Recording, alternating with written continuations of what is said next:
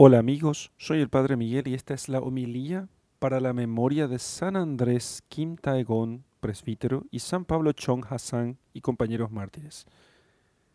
Lectura del Santo Evangelio según San Lucas, capítulo 9, versículos 23 al 26.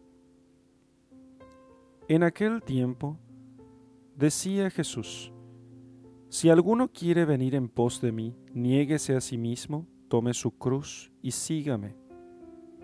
Porque quien quisiere salvar su vida la perderá, pero quien quisiere perder su vida por amor de mí la salvará.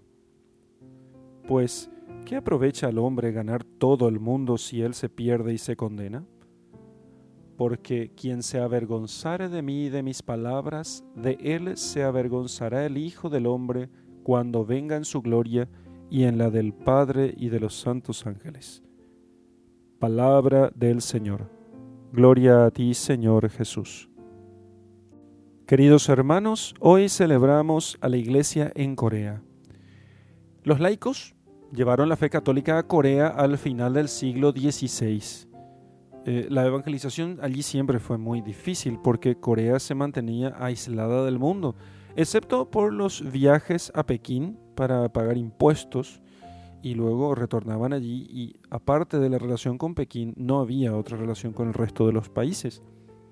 En uno de esos viajes, más o menos alrededor del 1777, algunos coreanos cultos o, que sabían leer obtuvieron algunos libros de los padres jesuitas que estaban en China y comenzaron una iglesia doméstica en Corea.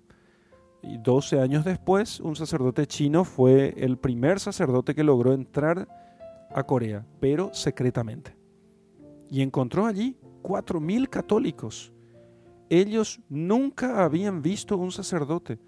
Y siete años más tarde, en medio de gran persecución, ya había diez mil católicos. De Andrés Kim Taegon podemos decir lo siguiente, que nació en 1821 en Corea. Sus padres eran Ignacio Kim Che, eh, y Úrsula Ko y era niño cuando la familia se había trasladado a Masil para huir de las persecuciones contra los cristianos. Su padre había muerto mártir en, el 26 de septiembre de 1839. También su bisabuelo murió mártir después de 10 años de prisión. Tenía 15 años de edad cuando el padre Maubant lo invitó a ingresar al seminario, así que Andrés Kim fue enviado al seminario en Macao y hacia el año 1843 intentó regresar a Corea con, con Monseñor Ferreol, pero en la frontera los guardias lo impidieron. Un poco al año siguiente, en 1844, fue ordenado diácono en China, volvió a Corea en 1845. Por su seguridad solamente saludó a unos cuantos catequistas, ni siquiera vio a su madre, quien eh, ya estaba viviendo pobre y sola y vivía de la mendicancia. En una pequeña embarcación de madera guió a los misioneros franceses hasta Shanghái, a la que eh, llegaron luego de haber de, de enfrentar una peligrosa tormenta. En Shanghái recibió la ordenación sacerdotal de manos de Monseñor Ferreol en 1845, en agosto. Así se convirtió en el primer sacerdote coreano, de nacionalidad coreana, oriundo de Corea.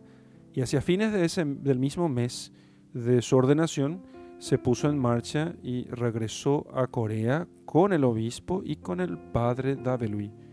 Llegaron a la isla de Jeju y en octubre del mismo año arribaron a Kangyong, donde pudo ver finalmente a su madre.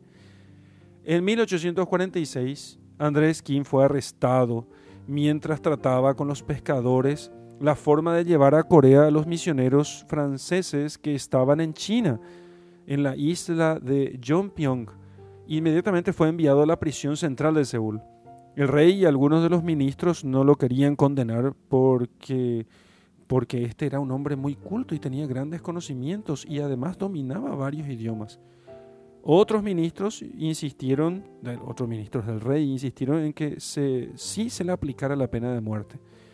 Y luego, después de tres meses de cárcel, fue decapitado el 16 de septiembre de 1846, cuando tenía, contaba apenas con 26 años. Antes de morir, dijo Andrés Kim, ahora comienza la eternidad. Y con serenidad y valentía se acercó entonces al martirio.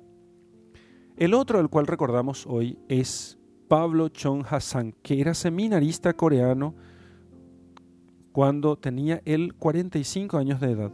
Murió mártir en la misma persecución en que murió Andrés Kim Taegong. Entre los mártires de 1839 está Columba Kim, soltera de 26 años, y su hermana Agnes. Las arrestaron y las tiraron desnudas a una celda con otros criminales condenados.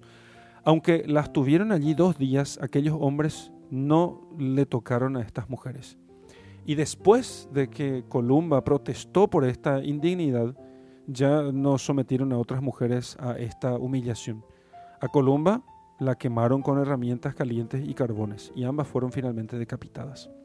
A otra niña de 13 años eh, también hicieron lo mismo. A un niño, Pedro Riu, le destrozaron la piel de tal manera que podía tomar él mismo pedazos de ella y tirarle a los jueces. Lo estrangularon a él. A Chong, un noble de 41 años, apostató bajo tortura y lo liberaron, pero más tarde volvió, se arrepintió, confesó su fe y lo torturaron hasta la muerte. De todos estos mártires y de muchos otros, Juan Pablo II dijo en, en la canonización de 1984, la iglesia coreana es única porque fue fundada completamente por laicos. Esta iglesia incipiente, tan joven y sin embargo tan fuerte en la fe, soportó ola tras ola de feroz persecución, de manera que en menos de un siglo podía gloriarse de tener diez mil mártires. La muerte de estos mártires fue la levadura de la iglesia y llevó al espléndido florecimiento actual de la iglesia coreana. Termina Juan Pablo II diciendo, todavía hoy el espíritu inmortal de los mártires sostiene a los cristianos de la iglesia del silencio en el norte de esta tierra trágicamente dividida. Pidamos a los mártires de Corea que nos alcancen de Dios la gracia de la valentía para que no abandonemos la fe, sino que la guardemos y perseveremos en ella hasta el final. En el nombre del Padre, del Hijo y del Espíritu Santo. Amén.